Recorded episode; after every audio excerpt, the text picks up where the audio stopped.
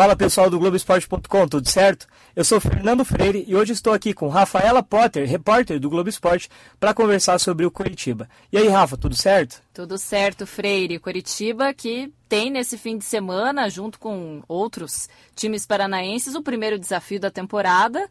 E as apresentações estão acontecendo no clube, né? É, são oito reforços confirmados já e a diretoria segue atrás de outros nomes. Os nomes que já estão confirmados, já treinam com o grupo, já estão praticamente liberados, alguns só aguardam o bid, mas já estão à disposição do Barroca, são o goleiro César, que era do Londrina, o Lucas Samon, que teve passagem pelo Londrina, estava no Bragantino. Aí três zagueiros: Caetano, ex-Corinthians, Rodolfo, sem H, ex-Paraná, e o Rodolfo com H, ex-Flamengo. Natan Silva, que era do Atlético Goianiense. René Júnior, que pertence ao Corinthians e vem por empréstimo. E o Gabriel, ex-Flamengo. E, Rafa, a gente teve a apresentação do René Júnior e do Gabriel, dois nomes aí que chegam para brigar por vaga de titular, né?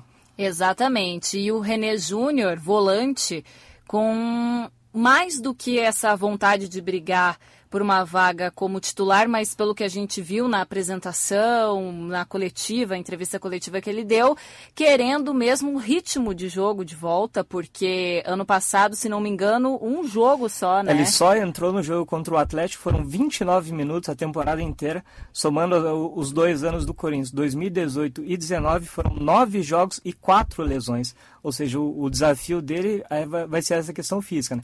Ele até falou que ficou treinando ali cinco meses na reta final do Corinthians, que já está 100%, mas é, voltar a jogar ritmo de jogo é, é, diferente, né? É diferente. Você pode até estar tá recuperado, se sentindo bem fisicamente, mas ritmo de jogo e conquistar, além desse ritmo de jogo, a confiança do técnico são desafios bem diferentes, mas ele se mostrou pronto, se mostrou confiante, pelo que a gente pôde perceber, e vai dar um trabalho ali pro Eduardo Barroca, né, Freire? Porque quem que a gente tem ali na posição? É que permaneceram do ano passado, tem o Matheus Salles, que era titular absoluto, absoluto, e tem o Vitor Carvalho que deve correr por fora. E aí o Matheus Galdesani voltou do empréstimo ao Internacional e o Natan Silva era titular absoluto com, com o Barroca lá no Atlético Goianiense. O Barroca chegou nas últimas nove rodadas e o Natan jogou oito jogos, só não jogou um porque estava suspenso, ou seja, tem a confiança do Barroca. São cinco opções ali para provavelmente duas vagas.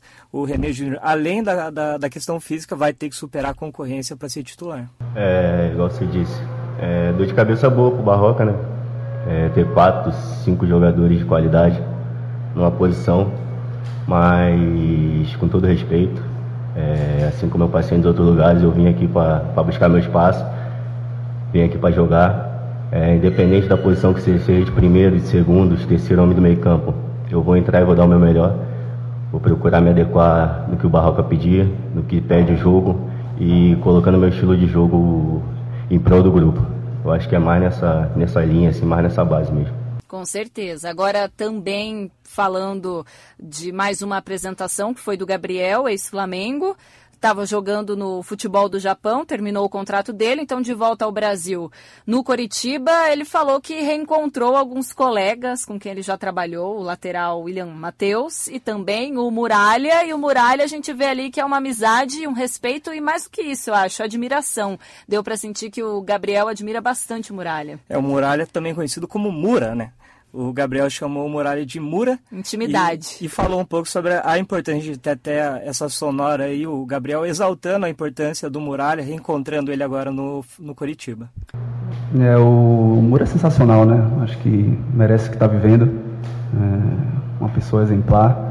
É, passou por momentos ruins, como acontece com todos nós. É, como aconteceu comigo também. Momentos muito bons, outros não tanto. É, mas jogando futebol, acho que eu acredito que buscando a confiança do treinador, como sempre foi, em toda a minha carreira, onde cheguei, eu cheguei jogando e a maioria do tempo passei jogando, né? É, buscar mostrar meu trabalho, é, conquistar a confiança do, do, torcedor, né? Que é de extrema importância para a gente dentro do campo. E seguir, buscar títulos, buscar vencer, porque você fica marcado quando vence, né? E graças a Deus, por onde eu passei, eu fui campeão. Agora, o Gabriel, sobre o, o jeito dele jogar, até a gente estava conversando. Ele diz que prefere jogar mais centralizado. Mas talvez para ele seria uma boa no Coritiba buscar essa posição pelos lados, né? Ele jogou a maior parte da carreira pelos lados, principalmente pela direita. Ele falou que prefere jogar centralizado, mas centralizado o Coxa tem o Giovani, que foi titular na reta final, começa em alta aí a temporada, e pelos lados a concorrência não é tão grande. Tem mais nomes, mas alguns que, que não tão, não tem tanto crédito com, com, com a torcida, nomes como Natan, por exemplo, Iago Dias, ou seja, eu acho que pelos lados a concorrência não seria tão grande. É, brigar pelo, com o Giovanni ali por dentro, eu acho que não seria o ideal, principalmente agora no começo.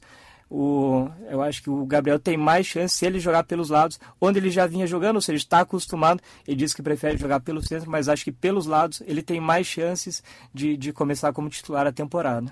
E o Coritiba ainda nesse ritmo de contratações está em busca de um camisa 9 e a gente sabe que o interesse forte é pelo Sassá e teve uma proposta oficial. Essa proposta oficial chegou para o Cruzeiro. É uma proposta de empréstimo até o fim do ano, com salário dividido, paga uma parte pelo Coritiba, uma parte pelo time mineiro, mas agora no aguardo dessa resposta. Por enquanto, nenhuma novidade, mas o Sassá talvez seria esse camisa 9 importante que o Coritiba está buscando.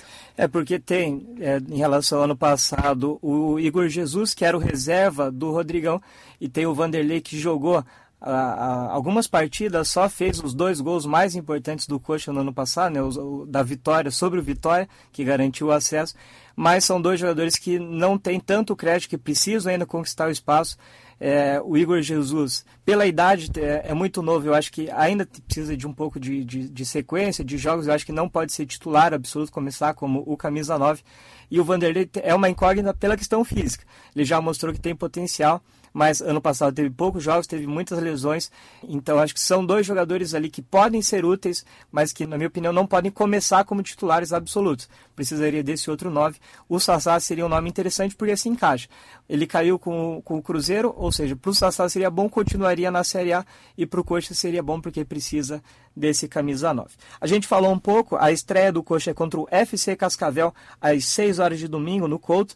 O Eduardo Barroca ainda não fez nenhum treino aberto, só um treino lá no primeiro dia, da, na, na semana passada ainda, não deu muitas pistas sobre a escalação.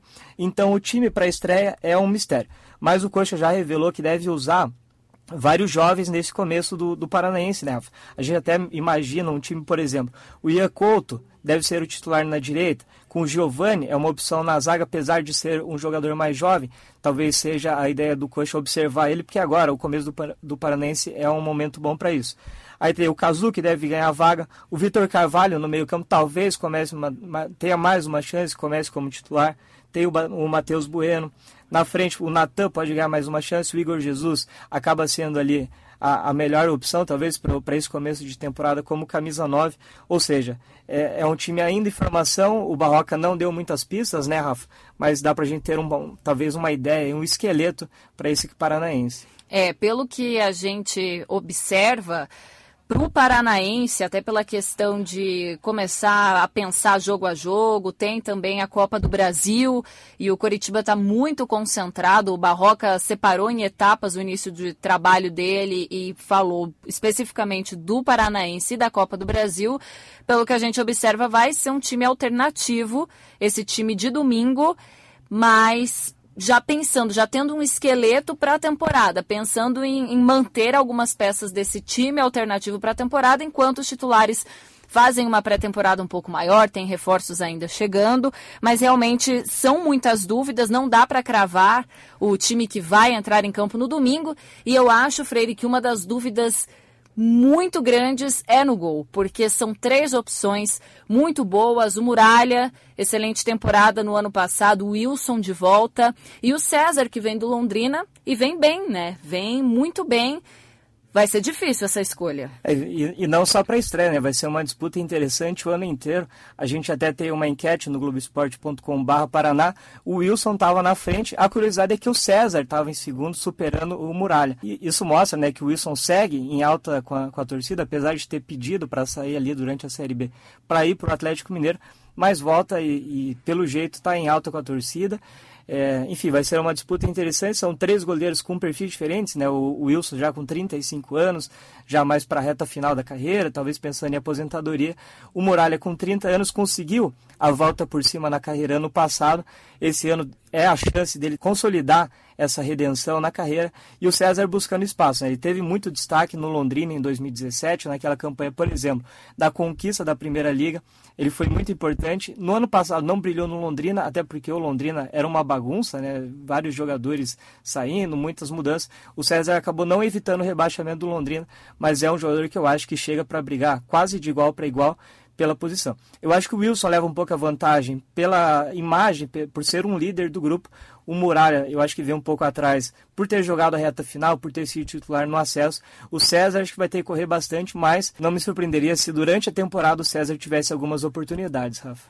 Agora, para a gente não ficar muito em cima do muro, uma especulação que a gente teve lá no treino essa semana, né, pelo que a gente está acompanhando, é que o Eduardo Barroca, como já disse, não é segredo para ninguém, gosta do time sempre à frente, gosta do time jogando desde lá atrás com um goleiro que saiba jogar com os pés.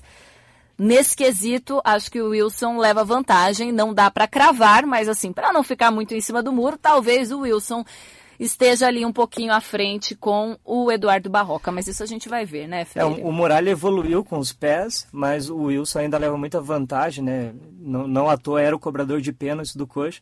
Então, talvez seja um ponto positivo aí para o Wilson conquistar a titularidade. Então é isso, pessoal. O, o Coxa estreia contra o UFC Cascavel às 6 horas de domingo no Couto Pereira e a gente vai acompanhar tudo no globesport.com/paraná. Valeu, Rafa. Valeu, Freire. Até a próxima. Até.